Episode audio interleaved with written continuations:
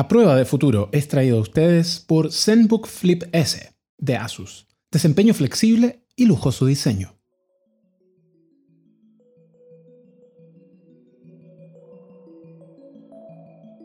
Hola, esto es A Prueba de Futuro, un podcast de The Update que abordará en distintas series de contenidos algunos de los procesos sociales que definen a nuestro presente y marcarán nuestro futuro. En esta primera serie llamada La vacuna de todos, llevamos a ustedes la experiencia de personas que han recibido la vacuna contra el COVID-19 en distintas instancias, ya sea en estudios clínicos de fase 3 o como parte de una campaña de inmunización oficial. Estas son personas reales, dando testimonios reales, en primera persona. Mientras escuchas este capítulo, en Chile la vacunación avanza entre la población de riesgo, personal de salud y múltiples personas que cumplen con los requisitos del plan de vacunación para este momento. Eso no ha detenido a numerosos estudios clínicos de fase 3 que todavía se están desarrollando. Uno de ellos es de otro laboratorio chino que ha pasado desapercibido, CanSino, laboratorio que lleva adelante un estudio liderado por investigadores de la Universidad de la Frontera junto a otros equipos clínicos y académicos en Santiago, Talcahuano, Valdivia, Osorno, Temuco y Puerto Montt. Con esta vacuna, solo una dosis de su vector viral te deja listo. Y además, es mucho más sencilla de mantener pues no requiere una cadena de frío extremo. Desde Santiago conversamos con una de las participantes de este estudio. Esta es la vacuna de Laura.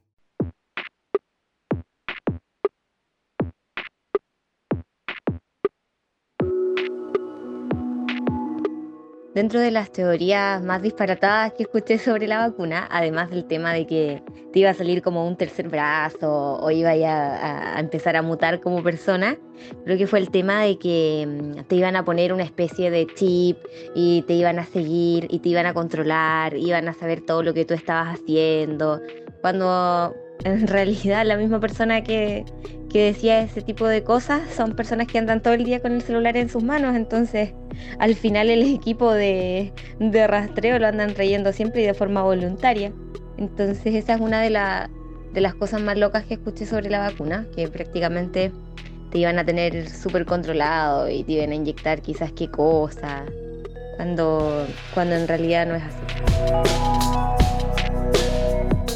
yo soy voluntaria en el estudio de fase 3 de la vacuna Cancino, que es china canadiense. Y esto pasó porque uno de mis colegas de trabajo fue voluntario también y me avisó y ahí me pareció interesante. Siempre me encantan todas estas cosas. Yo soy donante, ojalá mi cuerpo sea donado a la ciencia por completo. Y, me gustan este tipo de cosas. Así que mandé un correo y quise participar del estudio. Me respondieron y me avisaron que tenía que ir a, las oficinas que tienen acá en Providencia. Ahí conversé con una médico que te explica todo el proceso de que cómo, cómo, cómo trabaja la vacuna, todo y te explica que al ser parte del estudio puedes recibir la vacuna en estudio o puedes recibir un placebo, que eso no lo voy a saber hasta que concluya el estudio y hasta que se determine la, efectividad o no de la, de la vacuna. El día que tenía que ir, y estaba nerviosa, eh, no sabía bien de qué se trataba, no quise leer tanto porque me iba a poner aún más nerviosa. Así que llegó el día y la explicación de la médico fue muy tranquilizadora en realidad. Mucho, mucho me ayudó y decidí ponerme la vacuna y ser parte del estudio. Y todavía no sé si fui placebo o fui la vacuna real.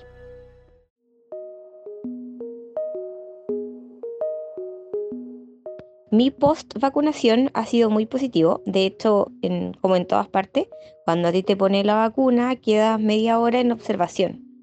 Y mm, gran parte de las personas se les suele poner el brazo, un poco rojo, muy hinchado. A mí en realidad no me pasó nada. De hecho, yo entreno por lo menos hora y media, dos horas por día.